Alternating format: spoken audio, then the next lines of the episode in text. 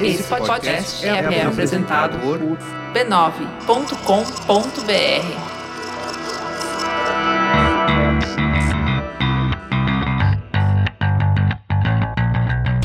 Olá, eu sou Alexandre Maron e esse é o Zing, um programa com conversas profundas sobre assuntos aparentemente banais. Duas semanas sem a Leila, gente. Duas semanas sem a Leila. Aí o que, que eu fiz? Eu tô trazendo convidados super especiais. E hoje eu estou trazendo meu amigo querido Guga Mafra. E aí, beleza? Isso aí, Guga Mafra. Tá fora do país aí, por aí, né? Viajando pra lá e pra cá. É, vivendo essa vida, né? É, pois é, trabalhando muito. Muito. Então eu aproveitei que o Guga tá aqui trabalhando pra variar. Uhum. Arranquei o Guga lá do trabalho tarde. É, né? não hoje, né? Porque hoje eu passei o dia no hospital. Mas Beleza.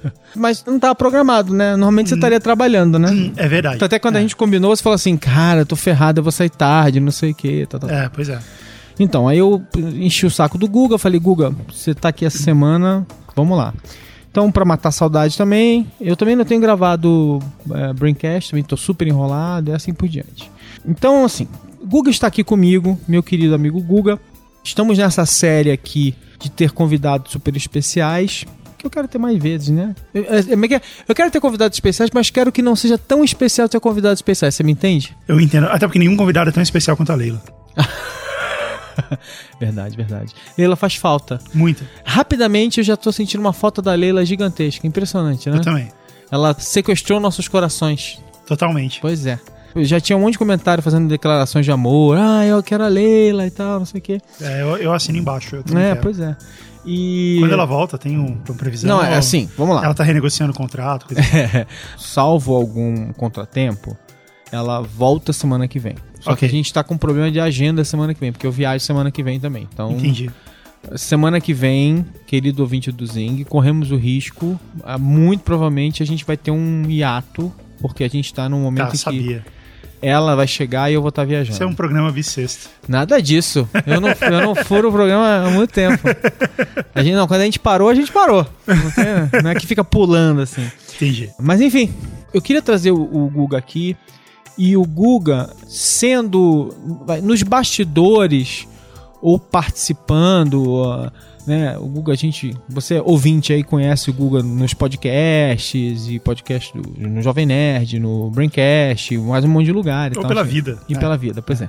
Mas o Guga tem um trabalho também de bastidores e tal muito grande com blogs há muitos e muitos anos, tipo assim É. né? Tipo, você viu eles nascerem como consumidor, depois você ajudou vários desses blogs a fazerem a transição ali de, de sites ali, de blogs, né? De simples blogs para Uhum. irem se tornando sites mais profissionais ou até marcas. Como é que a gente fala hoje, né? Multimídia, multiplataforma, multicanal, multitudo e tal, não sei o quê. É, e a gente faz isso até hoje. A Bubox FTPI, que é a empresa na qual eu trabalho, Aham. a gente tem uma, um princípio muito forte de auxiliar blogs e promover blogs e promover monetização de blogs. Isso rola bastante. A minha curiosidade um pouco nisso, e assim, o recorte do Zing sempre é um pouco assim. A gente fala do mundo profissional das coisas, mas eu acho que um recorte muito importante que me é caro, ficou Uhum. bonita essa frase, que me é caro é a ideia das pessoas comuns e como elas interagem com mídia digital, né? Porque elas fazem as coisas. Eu acho que o blog, durante muito tempo, ele foi um símbolo de como as pessoas comuns podiam se tornar Talvez, é, ele, talvez ele seja a primeira referência, né? Porque Isso. até hoje veículos chamam o. Veículos de comunicação chamam Twitter de microblog. É, E não é. tem nada a ver, mas é porque a referência de, ah, então tá, então tem um cara comum aqui postando conteúdo, isso é um blog. Isso, isso. E então o termo blog acaba que pra gente muitas vezes se trata de uma ferramenta de gerenciamento de conteúdo ou de um formato específico onde a notícia mais recente está em cima da outra. Acho que pro mundo em geral ele tá ligado a isso, né? É, Pessoas comuns postando o próprio conteúdo. É, o termo blog vem, na verdade, de weblog, que era uma espécie de diário na rede, né? E aí foi, na, como é que é, como tudo na vida, assim como, você fala, assim como Voz Me Ser virou você, o weblog virou blog. Virou blog, Né? né? E aí tem um- alguns casos interessantes que ajudaram, que, por exemplo, um- uma empresa que foi extremamente importante para isso acontecer foi o, o Blogger. Que era do Eve, que depois foi fazer o Twitter, Uhum. né? O Eve saiu do blog, foi tentar fazer podcast, Uhum. cedo demais, Uhum. que ele lançou o Audio, Uhum. Audio, Uhum. né? Depois ele, foi, ele fez o Twitter e assim por diante, e é um, e depois foi fazer é, Medium e tal. Uhum.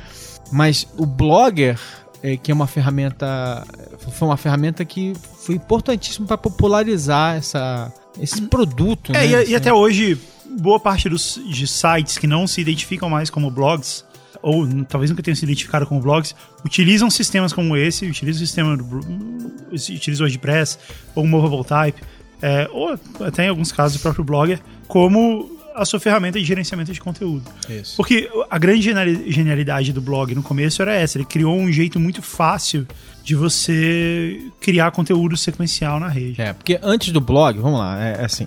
Deixa, eu Fala- contar- deixa eu contar uma história minha. Fala. Uma história minha sobre blogs, Aham. que eu acho que é muito, é, Emblemática. muito emblemática, exato. E eu acho que muitas empresas e muitas pessoas devem ter passado por isso. Quando eu tava me formando na faculdade, eu tive a ideia. Semana de que- passada? é, eu tive a ideia de fazer. É, eu queria fazer do meu TCC Aham. um site que eu fosse monetizar depois, que fosse se tornar uma empresa depois. E eu queria fazer um site sobre guitarras, porque eu gosto muito de guitarras. Eu nem sou um bom guitarrista, mas eu gosto muito de falar sobre guitarras. E de... Chegou aqui e ficou, ficou de olho na minha guitarrinha do Guitar Hero, né? Sim, é, eu gosto muito de Guitar Hero também. E aí eu queria fazer um site sobre guitarras porque eu entendia que existiam duas revistas de guitarra no Brasil, que era a Guitar Player e a Cover Guitarra, e eu entendia que tinha espaço para mais coisas, mais coisas legais. Aham. E aí eu pensei, vou fazer um blog sobre guitarras. E eu fiz, e ele se chamava superguitarra.com.br. Se duvidar, ainda existe. É, ainda tá no ar, sei lá. E eu criei esse, a princípio, blog. Aham. E pensei, não, mas eu quero que ele seja mais. Eu quero que ele seja um veículo de comunicação respeitável. Então ele não pode ser um blog. Isso foi o que impediu ele de realmente viver. Aham. Porque eu não Boa. dava conta. Ao invés de eu simplesmente fazer, fazer o que eu deveria ter feito, que era simplesmente escrever conteúdo sobre guitarra e postar lá, eu quis criar um site com várias sessões, tem a sessão de entrevistas, sessão de notícias, review de equipamento, não sei o que, igual uma revista. Aham. E quis fazer isso dessa maneira, e criar uma periodicidade de cada uma das sessões. E que se tornou inviável porque eu não dava conta de fazer isso Aham, na época. Eu não dava conta sozinho, não consegui juntar pessoas suficientes pra fazer, embora eu tenha feito algumas coisas bem legais. Eu entrevistei o Marty Friedman, que é um guitarrista do Megadeth. Ah. É, eu entrevistei o Stanley Jordan, que é um puta guitarrista de jazz. Eu entrevistei, uma das coisas mais legais que eu já fiz, entrevistei o cara que foi fundador da Dolphin, que era uma fábrica brasileira de instrumentos dos anos 80, então a história do cara é uma loucura. Foi legal até, mas se eu tivesse feito isso só como um blog, ó, vai ter um blog aqui de guitarra, eu escrevo essas coisas e posto. Um post de cada Teria- vez, um né? post de cada vez teria sido, certamente teria sido algo que poderia ter ido pra frente. E por eu ter menosprezado isso e querido fazer algo é, mais al- alinhado a- a- aos standards da indústria, o negócio não foi pra frente, não É, existiu. você, é aquela história, né, de, de pegar uma mídia completamente nova e tentar aplicar ela à lógica É. de um outro tipo de produto que funcionava de outra maneira, num outro meio. Não, é, tinha alguns sites que eram assim, que funcionavam assim, mas, é, Mas- essa, mas- essa não, mas- história... mas, olha só, esses sites eram assim por quê? Porque são empresas que vieram de empresas. Geralmente elas. Ainda mais naquela época. Quando foi isso? 1990 e. Foi em 2003? 2003, tá bom. 2003, 2004. Então você, você, você é jovem. é. É, Mas pensa bem, a maior parte desse- desses casos são o quê? São empresas que ou faziam revista, ou faziam, e aí criam um site. E aí, geralmente, quando cria o site, faz exatamente isso que você tá falando. Ah, tem que ter sessão, organização, tem que ter sub-homes e não sei o que, não sei o que lá. é, é. E aí complica o que é simples Demais, pra caramba, né? As pessoas. Porque assim, uma coisa é você começar a construir seu conteúdo, né? E aí depois que você postou 3 mil posts, você fala assim, pô, tá na hora de eu dar uma De organizada. dar uma organizada. vai. Que a gente viu muita Aí- coisa acontecer assim. É, aí você volta atrás, se você É. ter, ou, ou você vai taguear, então ou você, se você, você tagueou direitinho, é hora de você falar assim, peraí, deixa eu ver o que, que eu tenho aqui. Ah, legal. Dá pra eu pegar aqui e criar três subdivisões aqui, três filtros para as pessoas. E assim, mas não. Aí quando você parte dessa lógica formal das publicações tradicionais, aí lá vai você querer colocar 17 subdivisões e sub-homes e não sei o que. lá. E por que eu falei que essa história é assim. emblemática? Essa história é completamente irrelevante, porque afinal é um site que nunca existiu e tal. Mas ela é bastante emblemática porque isso aconteceu com muitas, muitas pessoas ao longo de, de muito tempo. E as pessoas que não fizeram isso, as pessoas que assumiram a simplicidade e, e a característica pessoal, a característica mais Eu tô tentando achar uma palavra que não seja pejorativa. A característica mais simplória do blog, essas pessoas foram pra frente. E aí, Espartana. e a gente, é, e aí a gente tem muitos exemplos da época, pessoas da época que foram blogs que viraram algo grande depois. Tinha um blog do Noblar, que diferenças políticas à parte, Isso, cara, era um isso. cara que era diretor de jornalismo de um grande jornal e virou blogueiro. E isso foi algo bom, não ruim, na carreira dele e no conteúdo que ele colocava lá. Outro cara que é brilhante, assim, de quem eu sou fã, tipo, fã de pedir autógrafo, que é o Ricardo Freire, do Viagem na Viagem. Viagem na viagem. E ele, a história dele é essa aí que você contou. Fez um blog no, de qualquer jeito, sem. Não tinha nem URL personalizada. E aí, depois de um tempo, ficou, ficou uma bagunça. Aí ele mudou para outro sistema, mas não levou o conteúdo. O sistema dele ficou. Então ele ficou com o site funcionando. Em, ele criou um Viagem na Viagem 2. É, e é assim até hoje. Você entra lá no site dele, deve ter um, histórico, tem um histórico que conta assim: ó, tem conteúdo aqui, tem outro ali. E ficou por isso mesmo. E isso é maravilhoso. Isso é legal. É. Sabe, coisa que lá atrás a gente. Eu não sei, talvez por eu ter estudado jornalismo, ter, ter uma, uma É, ideia mais Isso. quadradinha das coisas. É, você vê o quanto isso é importante, o quanto esse crescimento do cara foi orgânico, a importância dele foi, foi orgânica. E outra, no- nesse caso específico, o que vale é o agora. Porque de que adianta o conteúdo do, do Rick Freire falando de uma viagem pra Turquia em 2005? Mudou Turquia em muita 2005 era coisa. outro país. É. Então, é, o importante é o agora. O importante é que ele, ele foi evoluindo e, e- e virou a maior referência, maior do que qualquer outra revista é, ou grande empresa no, no segmento de conteúdo de turismo. O cara é o melhor. O cara é o melhor e a maior referência. O que todo mundo copia, o que todo mundo quer ser igual, o que todo mundo pensa em primeiro lugar na hora de fazer uma, uma campanha e com razão, com motivos pra isso. Bom, é assim que eu fico. Eu queria dar um, um passo atrás. Sempre gosto de dar um, um passo atrás, né? Quer dizer, vamos voltar. Como é que era antes do blog? Eu sou uma pessoa muito madura de não ter feito uma piada com isso. Como é que era o mundo? O que, que era o blog antes dos recursos digitais? Como é que era o blog analógico? O que, que era ele? Ele era um. Blog ele era uma, analógico? Ele era uma carta que a gente Tinha, mandava para as pessoas? tinha. Não, ele, ele, ele A existia. newsletter da família, Ele talvez. existia, tava ele assim. era o fanzine que as pessoas faziam, né? Tinha muito isso. É, tá, tá bom, é um fanzine. Mas é, ainda assim não é a mesma coisa, cara, porque a ideia do blog é ser conteúdo diário e com coisas que você tá pensando, isso é muito pessoal. O fanzine não, um grupo, geralmente era um grupo de amigos se juntava pra falar de um assunto tal. Isso, isso. O, o site era o fanzine. Isso. a- isso. porque quando a internet começou, a primeira coisa que a gente ia. Eu, eu, eu não sei você. Primeira vez que eu sentei no computador e tá, vamos ver o que é internet. O que, que eu fui fazer? Fui ver chat, que, é, que era maneiríssimo, Aham. no Mirk. Ah, eu quero ver aqui um site sobre uma banda que eu gosto. E isso era versão. Isso já existia antes do blog. Isso, isso era a versão eletrônica do Zine. Eu acho que tem isso. O blog é um negócio mais. O que tornou o blog tão popular é a característica pessoal dele. Tá. Uma pessoa qualquer falar da própria vida dela e tá valendo, tudo bem. Tá, boa. E tiveram blogs muito legais nesse sentido. Né? É, porque antes dos blogs, quer dizer, as pessoas já faziam diários. Só É. que elas faziam diários, elas tinham que realmente ter um conhecimento mínimo de HTML ou alguma coisa muito mastigadinha ali para elas conseguirem botar de pé um site e ficarem atualizando o site ali. E A Lia, do Just Lia, fazia isso. Isso. Ela tem um blog de moda, né? Uma blogueira de moda, ela se identifica assim e bastante conhecida hoje em dia e tal. E o primeiro site dela foi isso aí que você falou, antes de existir blog mesmo. Mas é legal, né? Porque o pessoal just lia. é, enfim. É. foi boa essa. É, pois é. É, o, ai, meu Deus, é muito ruim. É, até eu fiquei com vergonha. É, mas como eu sempre digo, se for bom, não é bom. Se for bom, é, é, é, Se for bom, é ruim. vergonha. É, Se for ruim, é que é bom. é. É, Não tinha que ter um botão de maronada nesse programa. Marona, dá, dá, dá. É, mas tinha que ser um botão analógico mesmo que a gente aperta. e vaza no microfone, sabe? Vamos providenciar isso, fazer um app. É, but the- make it- there's an app for that. Ah. Então, assim, as pessoas faziam isso é, A gente podia fazer no Kickstarter. no Kickstarter. O botão da maronada. É só uma caixa com o botão vermelho quando Imagina, você aperta imagina sai- o fracasso desse Kickstarter. imagina. é, fazer o catarse. Então, assim, vamos lá. A gente fazia. As pessoas faziam e era muito difícil. E eu lembro do Geocities, quando você fazia aquelas primeiras Sim, paginetas. sim, é. GeoCities era um, era um ferramenta de sites, não de blogs. Isso. E você tinha que fazer, você tinha que se virar, você tinha que fazer ali e subir os arquivos. Eu tinha, eu fiz. Não eu tinha fiz editor. Eu, eu fiz uma página em homenagem ao Carl Sagan. É, é- é muito nerd, né? Falando sério, eu fiz, Porra, uma, parabéns. eu fiz uma fanpage, eu fiz uma página em homenagem ao Carl Você, Sagan. você devia apanhar muito na escola. Não, pior que não. Eu não fui. Eu fui uma pessoa bem normal na escola, nessas coisas. Porque eu era grande, né? Não, não- não- Pessoas grandes não, não, sofrem tanto assim. A gente é... Ah, eu era grande, eu sofria bastante. Não, mas eu não era grande na escola. Não era? Não, eu era. Você, você cresceu mais tarde? Foi, é. Isso- Você fez um diário sobre isso? Eu era... Não, devia ter feito. Então eu lembro de pegar o GeoCities e aí aprender a usar. Como é que é o nome daquele software da Microsoft ruim? Front page. Front era horroroso. page. É. Ah, cara, é. Mas assim, mas quando ele apareceu, era incrível. Eu falei, nossa, eu, É. eu monto aqui, aperto o botão, ele gera uma página HTML. Ele era um WYSIWYG.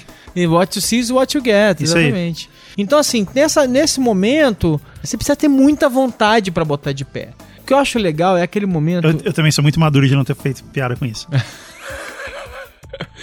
Eu acho legal é quando a tecnologia faz uma coisa que é assim, tira da frente todas as barreiras é para você criar e aí só sobra criar. É. Entendeu? Tipo, eu aperto um botão, aparece o site lá, eu escolho um template, o site tá de pé. E aí, assim, eu, com muito pouco eu consigo começar a falar da minha vida. Então, assim, mas vamos lá, mas o blog, ele durante muito tempo, ele foi esse símbolo, né, Uhum. da expressão pessoal, esse símbolo de pessoas criativas, né, que se destacavam na multidão aos poucos, porque iam ter uma produção consistente, os blogs eram legais, ou tinham histórias interessantes pra contar, ou escreviam bem, ou, ou tinha algum Não, isso, talento isso era muito. Que é, é muito parecido com o que é o podcast hoje, né? Não, eu, eu me apaixonei, eu me, me apaixonei, Nagaki, abraço pra você, me apaixonei pelo Inagaki, lendo os textos dele, que assim, o Nagaki, falei, cara, quem é esse cara que escreve tão bem? É. Falei, cara, de onde saiu esse é o pe- cara? do Pensar Enlouquece, né? Pensar enlouquece. E assim, E tinha muitos blogs nessa época que eram muito bons, né? Coca boa também. Pô, do não, Mr. Manson, Mr. né? Manson que veio semana passada aqui. Abraço, Mr. Manson. Mr. Manson, o episódio passado foi com o Mr. Manson. E era muito legal ler as coisas. E, e- se bem que ele no fim virou uma, virou isso que a gente falou, uma revista, né? Ele tinha, Na verdade, ele virou um, ele virou um Huffington Post do Isso. humor é, independente. É, ele, Porque ele tinha vários colunistas que, É. que cada um com, com a sua coluna ali. É, porque ele pegou uma coisa assim, ele tinha uma. Era um cacete planeta, mas com a pegada de Onion, com não sei o que, não sei o que lá, E era- com aquela é, pegada e de era- criar aqueles boatos loucos. Mas era e- muito novo. Não, esse lance de boatos eu acho que veio depois, assim. O que ele tinha eram artigos muito engraçados, Era. Escritos pela galera dele ali, que eram muito bons, cara. É. Tinha, um monte de, tinha um monte de colunistas ali que eram muito bons. Não, e o, o- e o Wagner tem essa coisa assim, ele tava até sério semana passada, né? Mas o Wagner ele tem um olhar sobre as coisas, você vai conversar com ele, ele vai parar, pensar um segundo e vai te dar uma tirada assim, demolidora e engraçada sobre as coisas, né? Pois Um é. olhar engraçado. E, é, e, e você. E a gente acabou des- descobrindo esses caras. Eu gostava muito dos caras dos quadrinhos também. Tinha o Alan Sieber. Isso. é, como é que é aquele que faz um- uma tirinha, Mundinho Animal? Arnaldo Branco. Tinha um monte de caras legais que, que faziam quadrinhos e que o blog deles era isso, era uma tirinha. E você lia isso, e às vezes o. Os Malvados, André Dahmer. André Dahmer. É. E esses caras também vieram do- dos blogs. Era muito legal. Tinha um blog que eu adorava na época, chamado Meu Cérebro Dói, que era de um cara de, de, de Belo Horizonte chamado Paulo Torres. E esse blog, eu acho que ele era a definição do blog. Era, ele- era o cara falando da vida dele. Aham, E ele tinha, ele tinha a, a habilidade, a disciplina de escrever crônicas sobre a vida dele. aham. Hoje eu fui trabalhar, eu fui nadar, eu fui assistir um jogo de futebol. E era legal, era interessante, era. é, Ele conseguiu chegar num ponto que isso, que isso era bem feitinho, sabe? Que era, que era legal de ver. Acho que isso foi o que fez o blog como ideia deslanchar.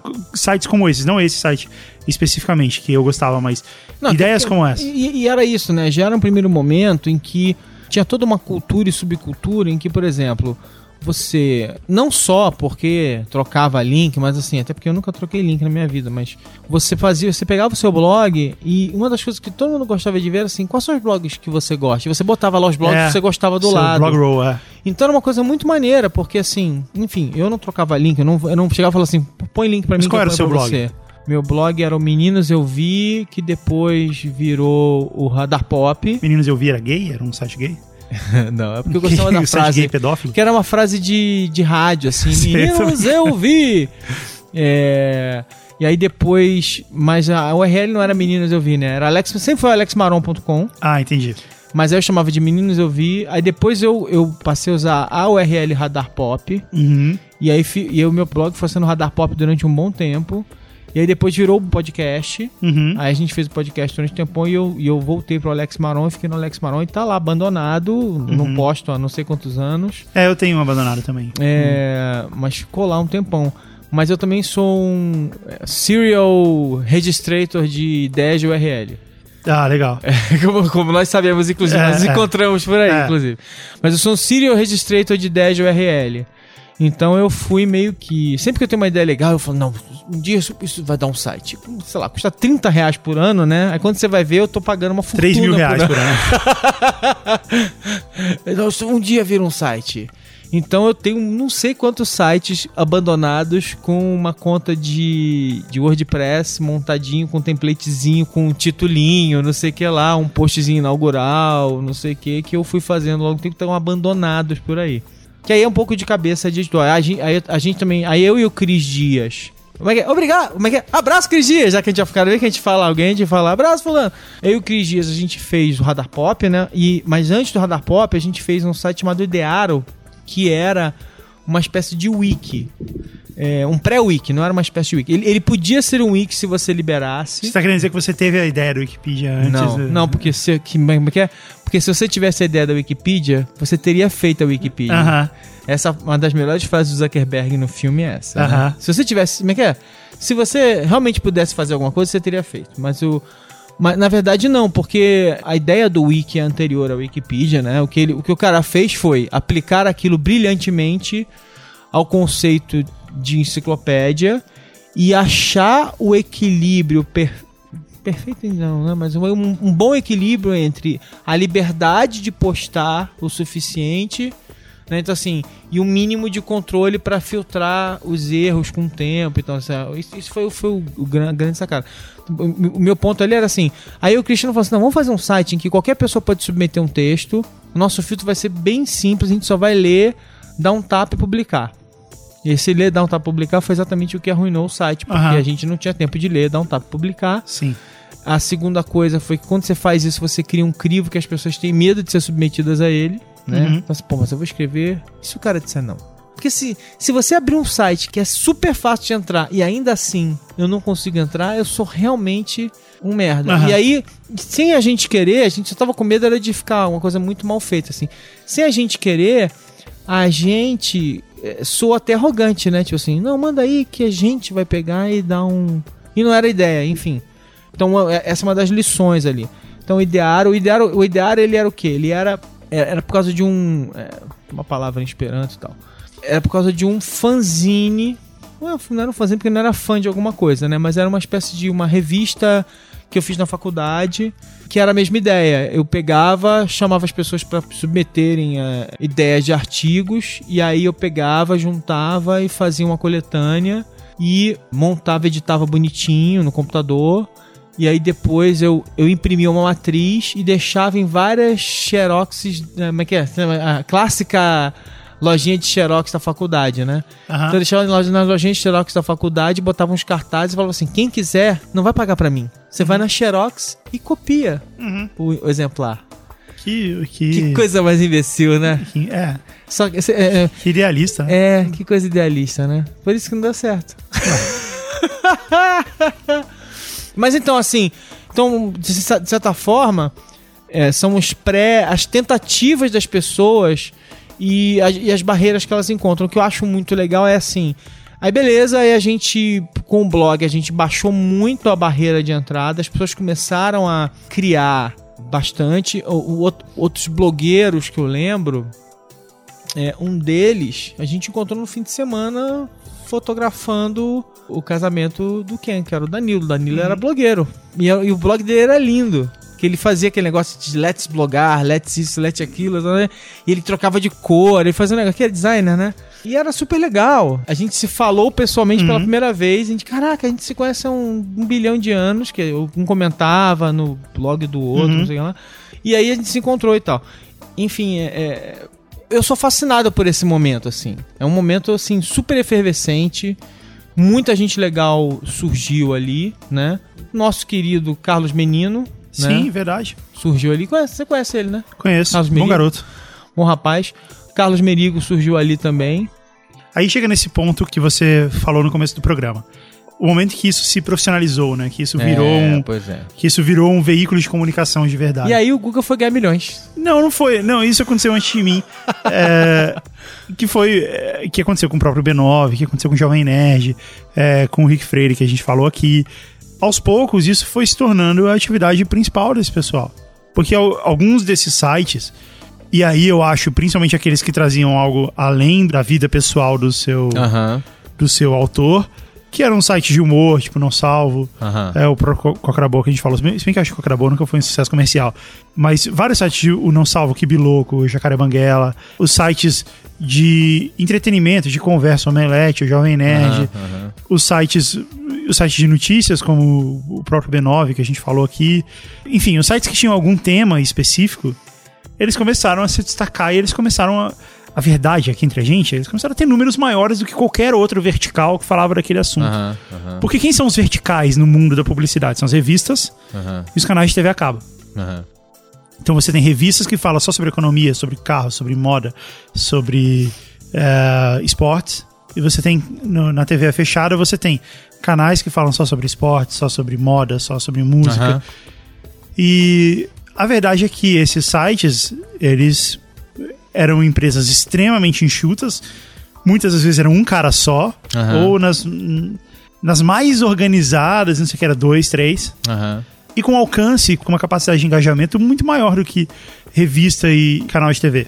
Aham. E também com preço por mil muito melhor. Também. justamente, muito melhor, justamente porque as empresas eram muito enxutas e porque era um mercado inexplorado, né? Um mercado que não existia. E daí esses sites começaram, esses blogs começaram a evoluir muito. Al- Alguns deles se mantiveram blogs, Aham. se mantiveram no formato clássico de blog, né? De, de, de ter a timeline ali com uma coisa em cima da outra. E outros não, mudaram para um formato mais de site mesmo, com sessões, tá? igual a gente falou no começo. Mas aí já numa época em que isso de fato fazia sentido, já numa época em que eles de fato se tornaram empresas e isso passou a ser uma forma mais organizada deles trabalharem. E ao mesmo tempo, essa fase que a gente tá falando é a fase que meio que matou o blog. Matou não, porque o negócio não morreu, mas que fez com que o blog deixasse de ser algo tão, tão surpreendente, talvez. É, isso foi. A história toda foi se assentando. É, alguns evoluíram, outros ficaram onde estava mesmo, e a maioria, a grande maioria dos blogs morreram, foram ficando Normal, abandonados e por é, aí. Como tudo mais. É, e foi aí que o negócio se assentou. E junto com isso, a gente teve o crescimento absurdo de redes sociais, Aham. porque a gente tá falando de 2007 para cá. Isso. Então, primeiro teve o Orkut, depois É. teve o MySpace, teve o Twitter, eh, o Facebook e tudo mais. E também teve a disseminação do vídeo, né, cara? Isso. Muitos Então, desses é, conteúdos exatamente. existem. Esse tipo de conteúdo que a gente tá falando assim, eu mostrando minha vida, Aham. ele existe ainda no vídeo. Exatamente. Tá no então vídeo. segura esse pensamento que é aí que eu quero chegar agora. Então a gente tinha ali um produto muito específico que, na maior parte das vezes, passado aquele primeiro momento, as pessoas criaram o espaço delas, o site delas e, e que elas controlavam e tal. E aí tem um momento em que algumas coisas foram acontecendo. As redes sociais chegaram e foram começando a oferecer alguns caminhos para essas pessoas. Além disso, algumas dificuldades bem específicas foram solucionadas. Eu, de novo, até falei isso, até porque o episódio passado a gente falou muito sobre vídeo. Eu falei, eu, o Wagner estava aqui. Então, uma das coisas que ele falava era assim, cara, o YouTube, quando ele surgiu, era um negócio pra mim que era assim: eu, para subir um vídeo, ele ferrava minha- o meu custo de banda daquele mês. Eu, eu ficava ferrado, porque se, desse, se fizesse sucesso, eu chorava. Eu falava, acabou, não vou ter dinheiro pra pagar a conta de, de Do- uso de banda do do, meu host, site, é. do hosting. Então, a primeira coisa que o YouTube fez foi isso. A segunda coisa que ele fez foi, pô, além de eu não precisar me preocupar com isso, eu posso postar vídeos sem precisar me preocupar com o custo de disseminar o meu vídeo. Isso é problema do YouTube. Esse é problema dele, não meu. É, e aí. Mas no começo do YouTube tinha limitação, né? Tinha limitação de número de views, tinha número limitação de, views, peso, é, pois é. do tamanho do vídeo, tinha um é. monte de limitação até o Google, pra até, não... porque, até que o Google chegou e resolveu, né? Todos os problemas deles, né? É, mas eh, isso tanto era um problema que mesmo pro YouTube era um problema. É, pois é. E um monte de coisas aconteceu, né? A banda ficou mais larga, as ferramentas se popularizaram. Você, não, você tá doido pra fazer uma piada de novo. É, as ferramentas popularizaram, né? A gente passou a ter webcam, celular, computador, notebook, depois vem tablet e tal. E aí, de novo, tem aquela coisa do treinamento intensivo de gerações e gerações que sabem pensar a mídia, né? Quer dizer, as pessoas sabem fazer vídeo, sabem fazer foto e tal. E elas começaram a querer se manifestar com isso, porque é aí que a gente começa a pegar isso que você falou. Tipo, os caras que faziam os blogs e contavam a história da vida deles em blog, passaram a fazer isso em vídeo, Sim. né? Além Alguns. disso, é, claro, além disso, com a proliferação de rede social, quer dizer, tem uma rede social muito específica que se chama, começa com o nome dela começa com F, termina com Facebook, que foi aperfeiçoando de uma forma muito intensa as ferramentas de publicação e tornando elas muito mais organizadas e poderosas e tal, não sei o quê. E aí hoje em dia tem mais outras opções, então assim, mas a sensação que eu tenho hoje em dia é que com a ideia de que você tem uma página e de que você tem uma ferramenta de publicação rel- relativamente sofisticada, que você publica vídeo, faz pergunta, você faz enquete, foto, galeria, não sei o que lá, aos poucos o Facebook foi tomando no imaginário das pessoas o lugar do blog, né? É, porque tanto o Facebook quanto o Twitter e até o MySpace antes disso, é, e o Orkut também, eles trouxeram uma coisa que o blogger não tinha, que é a audiência já garantida pro seu conteúdo. Isso. Quando eu postava alguma coisa no meu blog, eu colocava lá e seja o que Deus quiser. Ia lá- Tinha uma e galera que ia, ia contar que ia achando e tal. É. na rede social fechada, onde tudo isso está sempre compartilhado e tal, você postou alguma coisa, todo mundo é notificado, o pessoal vem Aham. ler, dá feedback, você lê as coisas deles também. Acho que esse, esse foi o, grande, a grande evolução que teve aí. É, pois é. Só que aí minha pergunta pra você é o seguinte, tá, e nesse mundo, né, é, que fim levou o blog? Então, eu acho que a primeira resposta para isso é ele virou vlog. Aham. Porque o blog tá nas redes sociais, como a gente acabou de dizer. Aham. Então, ao invés de eu fazer um post no blog, eu faço um post no Twitter. Ao invés de fazer um textão enorme no blog, eu, eu escrevo no Twitter sobre a minha vida. Até em vários tweets, se for o caso. Ou no Facebook. Aham. É, ou então eu, eu coloco lá no Facebook. No Facebook dá pra fazer textão, dá pra colocar foto, dá pra colocar um monte de coisa. Esse conteúdo inicial, principalmente o conteúdo do a minha vida compartilhada com os meus amigos e meus familiares, Aham. ele foi pra esse lado. Porque o blog tinha muito disso, né? O blog era uma maneira de você compartilhar a sua vida com seus amigos e familiares. Não era de você ficar famoso ou, ou com estranhos. isso.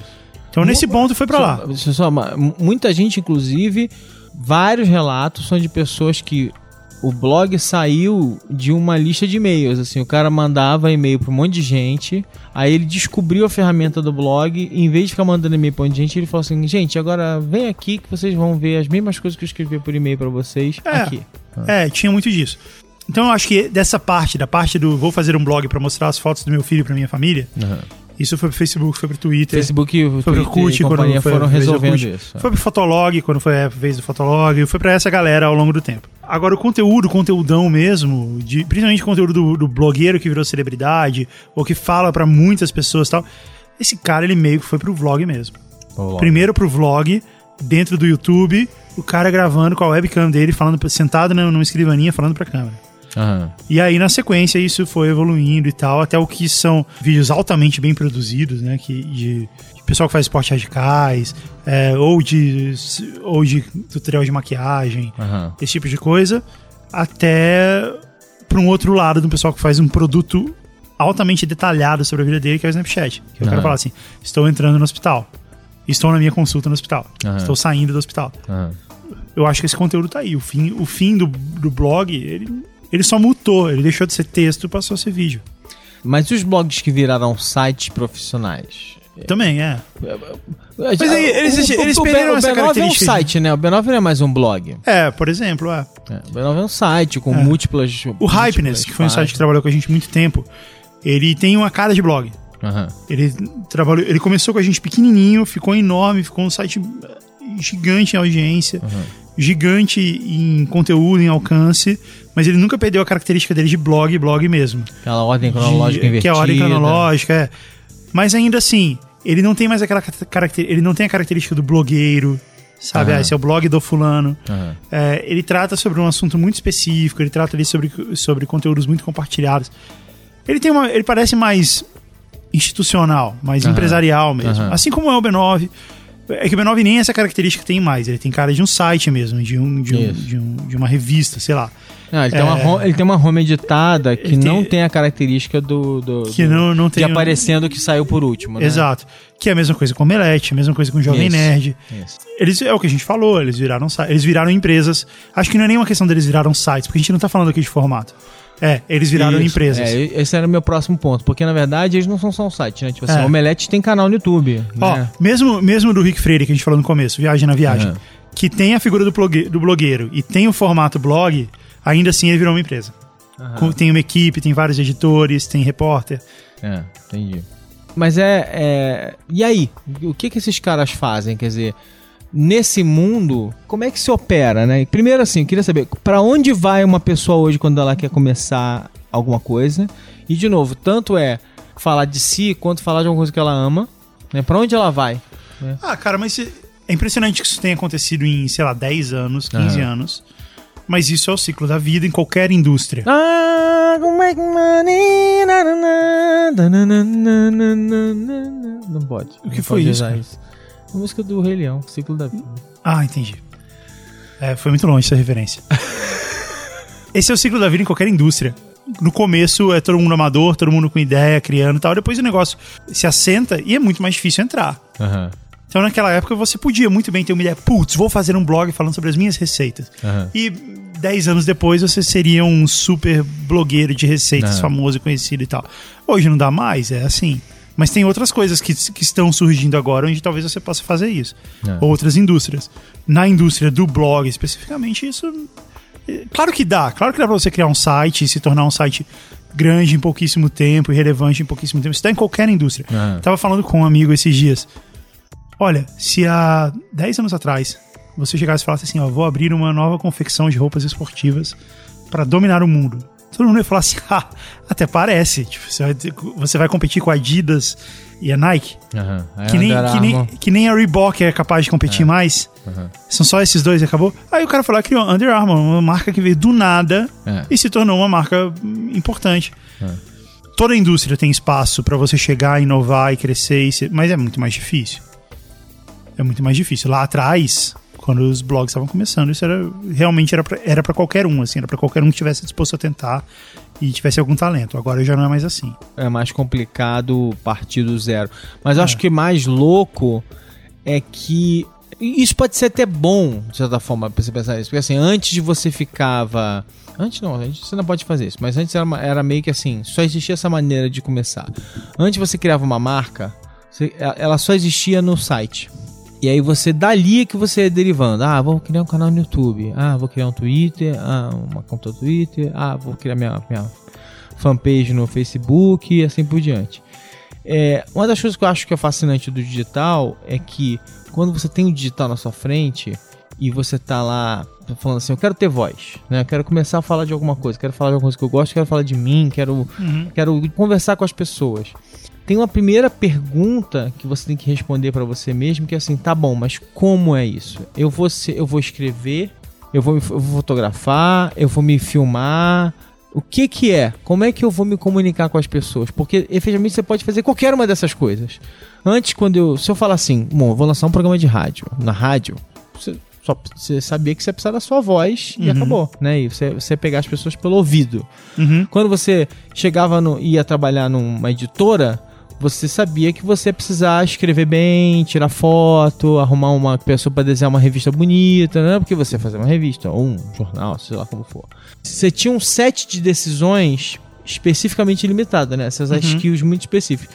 O digital tem essa característica assim, cara, você chega lá, eu lembro quando o Omelete, eu lembro quando o Cris veio para São Paulo, muitos anos atrás lá na Colmeia e tal, e aí eles convidaram o Omelete para fazer vídeo, por exemplo.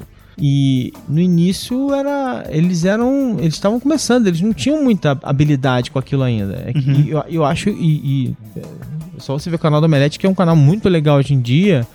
E assim, hoje em dia você nem quem, quem diria, né? Tipo, super desenvoltos, fazendo um monte de coisa legal, produzindo um monte de coisa, um monte de coisa e tal. E assim, mas eles começaram simples pra caramba. E já tinha um site. E hoje, quando você pensa na marca, o site é, é uma parte da discussão. Talvez o canal, o canal de vídeo seja mais importante, mas no meio disso tudo tem uma marca que é maior do que o site, maior do que o, do que o canal, quer dizer, é uma marca que, que, que existe a despeito de qualquer outra coisa. Então acho que de certa forma isso é muito legal, porque eu acho que um desafio clássico com as empresas tradicionais é elas se entenderem como líquidas e elas não se entendem, elas querem ser elas são primeiro a mídia, a mídia onde elas nasceram e depois elas vão pensar nos outros. É muito difícil isso, né, cara? É muito é muito difícil você mudar, enxergar. Eu tô falando, quando você fala de uma grande empresa que não, não consegue se, perder, se perceber como líquida, como adaptável. Que é a história da maior parte das grandes empresas. Né? Ok. É isso aí. Mas essa é a história que eu contei no começo desse programa. Eu era um garoto recém-formado e eu também não conseguia. Eu também não conseguia perceber que eu tinha que fazer a coisa líquida. Eu tentei fazer a coisa toda quadradinha ali e deu errado. E, e se isso é difícil para alguém que não tem nada a perder, imagina como para uma empresa que é gigante, que ocupa não, um campo, tem, que tem milhares que de funcionários. Tem, e que é. tem toda aquela, aquela estrutura e tal. É, eu acho que isso também é só, não é nem que é bom ou que é ruim, é só parte da vida. É assim, é assim que é. Tá, e aí agora sim, a gente vive num mundo que tem Medium, Facebook tem o Instant Article, tem página, não sei o que, o YouTube oferece o canal monetizável. É, e aí, como é agora? O que fazer agora? É, eu escrevi um artigo no B9 que teve uma recepção bastante diversa, assim, a gente uhum. achou ótimo, a gente achou uma merda. Onde eu tava falando isso. Eu não sei se isso é o certo ou não, se isso é o futuro ou não, mas a direção que a gente caminha hoje, essa direção é o conteúdo fica na mão dessas grandes plataformas, cada vez mais. Já era na mão, já era na mão do blogger, já era na uhum. mão do GeoCities. Não deixava de estar numa mão de uma plataforma. Só que as plataformas que existem hoje, comparadas com essas aí de 10, 15 anos atrás, elas são mais capazes, elas já viveram tudo isso e elas têm um controle maior ali. Uhum, uhum. Então, o que o Facebook faz o tempo todo é: vem colocar o seu conteúdo aqui dentro da minha plataforma. Mas aí o controle dele é meu. É, e eu acho que o caminho, eu falei do Facebook como um exemplo, mas é, o YouTube é a mesma coisa, o Medium é a mesma coisa. Eu acho que o WordPress, de certa forma, é, eu acho que a gente caminha para isso, a gente caminha para um futuro onde esse conteúdo criado por pessoas comuns ou por pequenas empresas, ele vai ser em parte uma propriedade dessas grandes plataformas aí. Entendi. E você e não não fazer vai isso vai ser normal. É, e não fazer isso é você estar tá off the grid. Já assim, é normal, mas é você, vai enxergar isso com uma, uma, uma, naturalidade maior. É, mas você não fazer isso e falar assim, não, eu não quero estar, tá, eu quero ter o meu site sozinho, isso aqui, sem depender de ninguém.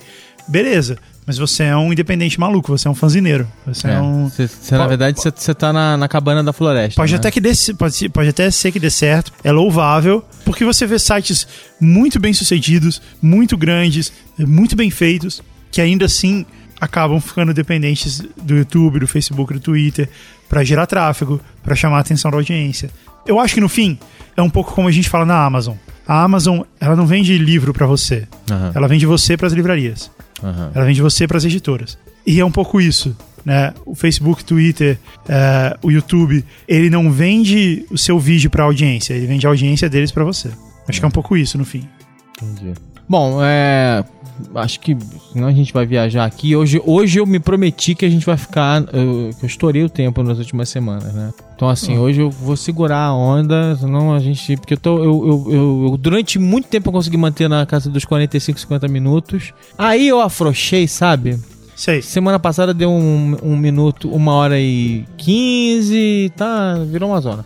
Eu quero saber de você, ouvinte, o que você acha disso? Que, qual é o você concorda? Você acha que é isso? Quer dizer, que mais do que um blogueiro, a gente, com todas essas, essas opções, a gente está, na verdade, quase que chamando as pessoas às armas, no sentido assim, tipo, olha, você agora. Chamando as pessoas às ferramentas criativas, né? As, as armas como ferramentas criativas. Agora, meu medo, é, e eu quero ouvir o que, que os nossos ouvintes pensam, assim, é que esse. É, é que assim, se a simplicidade do blog era uma barreira a menos que fazia com que as pessoas fossem muito assertivas e diretas, eu acho que o excesso de opções às vezes pode ser meio paralisante, mas ela não sabe direito por onde começar. Esse é um medo meu, assim, tipo. Ah, cara, mas. Aí começa pelo post? Não, eu, eu acho que a pessoa que quer produzir conteúdo, tem talento pra isso, tem um desejo disso, tem uma necessidade disso, ela se vira, cara. Ela vai lá e faz. E depois ela. E aos poucos ela vai aprendendo o caminho certo, sabe? Ela faz de um jeito e depois ela, putz, não era aqui, eu devia naquela plataforma ali e tal. E a gente vê isso acontecendo tantas vezes. A gente vê, sei lá, tão frequentemente a- um site pequenininho, um produtor de conteúdo pequeno se transformar algo, se transformar em algo grande e relevante. É, E, e cada vez vindo de uma plataforma diferente. Você vê, o Sensacionalista era um site. E hoje é um dos maiores sites do Brasil, os mais importantes. Um dos mais engraçados. É. Tem aquela menina que fazia um- uma, fa- uma fanpage no Facebook falando mal da escola dela, da escola pública que ela, que ela estudava, chamava Aham. Diário de Classe, eu acho. Aham. E foi lá, cara, ela começou pelo Facebook mesmo, e ali ela colocava as coisas, e dali viralizou, dali todo mundo conhe... dali todo mundo passou a conhecer ela. O que eu acho legal dessa indústria Aham. é que toda hora alguém apareceu que você não viu chegando. Aham. É. É, Só vi da quem- onde, né? É, quem viu o BuzzFeed chegando? O BuzzFeed que hoje é tipo uma instituição, quem viu isso chegando? Né? Ou o próprio 9gag, quem viu isso chegando também? De repente, pá, tava aí, gigante, site enorme em tráfego. É quando ele entra no radar da maior parte das pessoas que não são early adopters, É. ele já tá gigante, né? Subitamente você vai ver. É. Ele tá Ou, integrado. ou plataforma, sabe? O Instagram. Quem podia imaginar que isso ia ser relevante? Snapchat. Snapchat. Sério, se, se alguém chegasse pra mim com a ideia do Snapchat, eu falar assim, cara, desiste, até parece. Twitch TV. Tipo, o Twitch TV faz exatamente o que o YouTube faz. Por que, que alguém. Sabe? E Aham. funcionou. Aliás, eu tava vendo, tem um programa chamado Startup, já falei isso aqui no, no programa, vou falar de novo, porque todo programa é o primeiro programa de alguém. Mas eu tava vendo um, um podcast chamado Startup, em que eles falam a história de várias startups americanas Aham. e tal, não sei o que, inclusive algumas que você nunca ouviu falar. E é muito bom, inclusive a primeira temporada desse podcast é a história da empresa do, do podcast, que é a Gimlet Media. sei. Eu ouvi já também. É, e aí eles fizeram. Mas eu acho meio sacal, eu acho esse papo de. Não, mas- empreendedorismo, ele, Mas ele é- tem, muito, tem muita. Tem, tem, muito, muita atuação, tem, sabe? tem muita- muito- Mas é que o que eles fizeram de legal nesse programa foi o seguinte: eles contaram a história do Twitch sem avisar que era o Twitch. Ah, Eles contaram a história da, eles contaram a história de forma cronológica, ah, sem nunca avisar assim onde vai dar essa história. Então Aham. assim, e você e assim e tal, e eles criaram essa empresa. Essa empresa tá, né, que era o Justin TV, né? Aham. Que era o Justin TV. Então eles contaram a história inteira até chegar no Justin TV e foram mostrando assim como foi um fracasso, foi um sucesso de público no início, porque foi depois da, a- a- a- esfriando, uhum, mas que era um- um- uma coisa assim, tipo, que não tinha pra onde ir. aham. E que aí os caras foram olhar o Analytics e vendo que as pessoas estavam postando o gameplay delas. Tipo assim, se a gente focasse nisso? E no meio dessa história surgiu a ideia de criar um negócio que era o Twitch. E é uma ideia bilionária. Mas É. os caras, antes de chegar na ideia bilionária, eles ficaram andando em círculos É. durante anos. Anos perdendo dinheiro, sem saber o que fazer, numa incerteza, né? Tipo assim, cara, e agora? Será que a gente vai ter grana pro mês que vem pra pagar as contas? É. E, Groove de Shark repente- também foi assim. É. Só que Groove Shark não teve final feliz, né? É, pois é, exatamente. Você já viu uma história, uma história sensacional, totalmente inusitada, de que o Fotolog virou um lugar de encontro de fãs de caminhões? Não. É, um, é uma história bizarra, cara. O Fotolog ainda existe, ele ainda é usado. Eu não sei se é o Fotolog, se é o Flogão, não sei. É um, é um, é desses das antigas. E tudo que é colocado lá, ele foi adotado por uma comunidade de fãs de caminhões. Tem uma galera que vai pra beira da estrada, principalmente o pessoal do interior, coisa assim, que vai pra beira da estrada só pra fotografar caminhão. Ah, que louco, hein? E eles tomaram a plataforma pra eles, só tem conteúdo deles lá. Eu estou no Fotolog enquanto a gente tá falando. E eles têm uma. Eu não, eu não tenho certeza se é no Fotolog, se é no Flogão ou se é em outra coisa similar. E eles têm um negócio, uma característica. É um negócio muito clandestino, cara. Que chama quebrada de asa. Já ouviu falar disso? Não. Quebrada de asa, eu lev- levei um tempo pra aprender. É quando o caminhoneiro faz tipo um zigue-zague. E isso faz com que o trailer que ele tá puxando Aham, levante aham. do chão, entendeu? Ele faz o. Ele, ele faz um zigue-zague com o caminhão. Aham. E isso faz com que as rodas de um dos lados do caminhão saia do chão. E isso é muito perigoso, porque isso pode virar um capotamento. E essa galera, eles vão pra beira da estrada e eles ficam fazendo sinal pro caminhoneiro, pro caminhoneiro fazer uma quebrada de asa pra eles poderem fotografar. Ah, E dentro dessa comunidade eles têm um status, tipo, olha, consegui uma quebrada de asa. que louco. E isso gera um status entre eles, cara, de Que colecionadores de fotos de caminhão. Então é o seguinte, queridos ouvintes, Queremos saber o que vocês acham dessa história toda. É, cê, como é que é? A minha pergunta inicial é: que fim levou o blog? Né? O que, que vocês acham que aconteceu com ele? Vocês concordam com a gente? Vocês concordam com eu acho que vocês deviam concordar com o Guga, porque o Guga entende um pouco desse negócio. Mas tudo bem, vocês não podem. Pode ser que vocês não concordem. Né? É, mas isso não teria a menor graça. É, não tem a menor, a menor graça. Então quero ouvir o que vocês acham, se vocês ainda usam blogs ou se para vocês realmente o blog vocês passaram a consumir ele de uma outra forma, né? na forma de um vlog, na forma de uma página no Facebook, um canal do Medium, e assim por diante, né? Você segue alguém no mídia e tal. Quer, quer saber como é que é isso para vocês hoje? Como é que como é que vocês se relacionam com essas pessoas que criam conteúdo de uma forma de uma forma que, que não eram profissionais, né? Quer dizer, que não eram não vieram da indústria, até ficaram profissionais depois, né? Que isso é uma das coisas interessantes da história. Quer saber? Quer saber? Vamos lá, comentem, digam o que vocês acham, mandem e-mail. Estamos esperando por vocês, ok?